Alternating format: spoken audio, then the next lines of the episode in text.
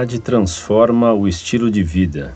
Carta enviada em 20 de dezembro de 2009 por um consulente de Pouso Alegre, Minas Gerais, religião católica, superior incompleto, profissão professor. Caríssimos irmãos da Monfort, salve Maria, mãe de meu Senhor. Gostaria de relatar o quão importantes vocês da Associação Cultural Monfort foram em minha vida. Vivi por 22 anos submerso em um oceano de confusão protestante. Ao nascer, tornei-me cristão através do batismo na Santa Igreja Católica. Contudo, algum tempo depois, ainda sendo carregado no colo, passei a frequentar cultos protestantes de uma denominação batista de minha cidade. Ademais, todos os meus parentes maternos são protestantes. Posso afirmar que era um protestante dedicado. Lia as Sagradas Escrituras com atenção, tendo aprendido inclusive o grego e o hebraico, pois em meu íntimo tudo o que eu queria era estar próximo de Nosso Senhor. Todavia, era um aleijado espiritual tentando correr. Por desconhecer a sagrada tradição, imaginava poder conhecer Cristo tão somente pela Bíblia. Por muitas vezes era impiedoso em palavras no que se referia à Santa Igreja e a Nossa Senhora. Por ter sido guiado por cegos ao longo de toda a minha vida, tornei-me cego, tal qual os que me conduziam, e não enxergava o colossal abismo em que eu estava por precipitar-me. Conforme os anos passavam, tive contato com autores e obras que me despertaram inquietações em questões relativas à minha fé. Os líderes espirituais aos quais eu estava submetido não possuíam know-how necessário para apaziguar meu ânimo, sedento por explicações que fossem ao menos razoáveis. Então comecei a perceber como estava enredado em mentiras e ilusões. Percebi que a religião, entre aspas, em que fui criado era um misto de sentimentalismo e interpretações distorcidas da Bíblia. Quando me dei conta, pude perceber que o meu cristianismo particular não passava de uma mera crendice folclórica desprovida de razão. Devo confessar que, por um estranho paradoxo, quando ainda em meio protestante, comecei a analisar alguns fatos históricos. Passei a perceber que a igreja não era a grande meretriz, como até então havia sido ensinado. Descobri o papel fundamental que a mesma desempenhou na divulgação da Boa Nova. Ora, tal trabalho evangelizador ao longo dos séculos custou caro à Igreja. Nossos mártires são testemunhos históricos irrefutáveis de tais acontecimentos. Mesmo assim, sofria eu, como muitos, de um orgulho patológico que eu posso denominar como protestantite severa, onde admitir algum acerto da Igreja era um crime hediondo.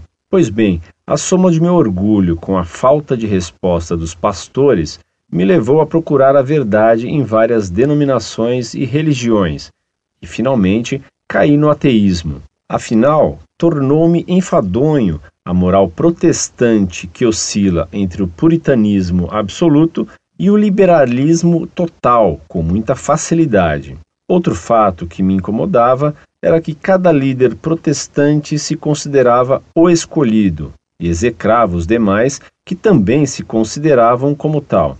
Isso para não mencionar os que escolhiam títulos nada humildes para si, como bispo ou até mesmo apóstolo. O sujeito acorda um belo dia e se denomina uma autoridade inspirada por Deus. Frequentei centros espíritas e li livros de Kardec. Porém, rapidamente percebi o tamanho da bobagem que eu estava fazendo quando recebi uma carta psicografada de minha avó, que ainda está viva. Tudo se transformou em uma grande piada. Mas, felizmente, percebi que o ateísmo era um outro absurdo e minhas dúvidas persistiam.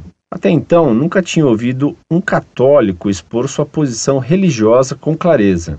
Afinal, padecemos de um mal chamado católico não praticante, que infesta a nossa cultura do tô nem aí. Até que um dia comecei a dar aulas de italiano. Sou professor de inglês, espanhol, francês, italiano, alemão, russo, árabe, chinês, japonês, latim, grego, hebraico, aramaico, esperanto e romeno. Até que um dia comecei a dar aulas de italiano para um padre de minha cidade, que também é prior do mosteiro de São Bento de Pouso Alegre, Dom Bento. Aos poucos, Dom Bento, hoje meu grande amigo pessoal, foi me ajudando a elucidar pontos que para mim permaneciam obscuros. Mas eu ainda não tinha coragem de fazer perguntas que eu considerava invasivas. Como todo protestante, eu queria tirar satisfações a respeito das imagens, de Maria ser a mãe de Deus, da autoridade papal, etc. Foi aí que, através de um site de buscas, cheguei acidentalmente a Montfort e, na parte destinada à apologética, li a resposta do professor Orlando Fedeli a um tal de Saul. Todas as minhas armas contra a igreja eram praticamente as mesmas que Saul possuía. Ao terminar, eu não tive outra escolha. Humildemente, reconheci que estava errado e que tinha sido enganado por toda a minha vida. A verdade se descortinou diante dos meus olhos e tudo fez sentido. Passei a ler as outras respostas do professor Orlando e dos demais colaboradores da Monfort e ficava extasiado com a clareza das explicações e com a segurança com a qual ensinavam a verdade. A partir deste momento, passei a amar a igreja de todo o meu coração. Dom Bento foi meu tutor espiritual e o responsável pela profissão de fé e pela minha primeira comunhão. Ah, como é bom tomar parte no sacrifício da Santa Missa. Aliás, a primeira missa que assisti foi celebrada no rito de São Pio V. Este rito é celebrado com frequência no mosteiro de minha cidade. Pela misericórdia de Deus, minha esposa, também ex-protestante, se converteu à verdadeira fé. Hoje, não há nada que eu ame mais do que ler e estudar sobre a Igreja e defendê-la, dentro de minhas infinitas limitações, com unhas e dentes. Influenciado pelo professor Fedele, entrei na faculdade de História e pretendo fazer teologia em seguida, para, se Deus assim me permitir, poder realizar um dia este trabalho maravilhoso de defesa da Santa Igreja e, consequentemente, de defesa do próprio nome de nosso Senhor. Quero poder fazer o mundo reconhecer que sem a Igreja não haveria a civilização que temos. A Igreja ama e luta em prol da vida e, consequentemente, da raça humana, inclusive em prol dos que a odeiam. Sem a Igreja, nem mesmo o próprio Cristo conheceríamos, pois não teríamos o corpo do qual o Senhor é a cabeça. Eis a bela noiva, e fora dela não há salvação. O noivo só possui uma única noiva. Ora, esta é a própria Igreja, que herdou toda a tradição dos apóstolos e que foi fundada na pedra. Professor Orlando, muito obrigado por existir e por ter contribuído profundamente para a minha conversão. Você me ensinou a reconhecer a verdade e a guardar a ortodoxia da Igreja.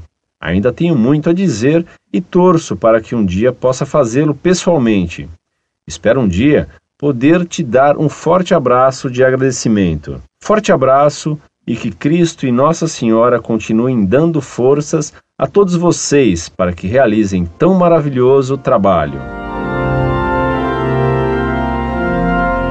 Muito prezado, salve Maria. Posso dizer-lhe que sua carta me foi muito consoladora.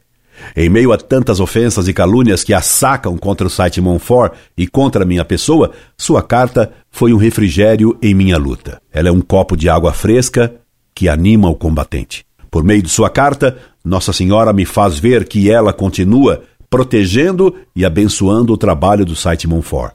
Salvar uma alma da heresia já valeria como recompensa por todo o meu trabalho. Gostaria muito de ir até Pouso Alegre para visitá-lo e dar aí uma palestra para você e seus familiares e amigos, se os houver interessados.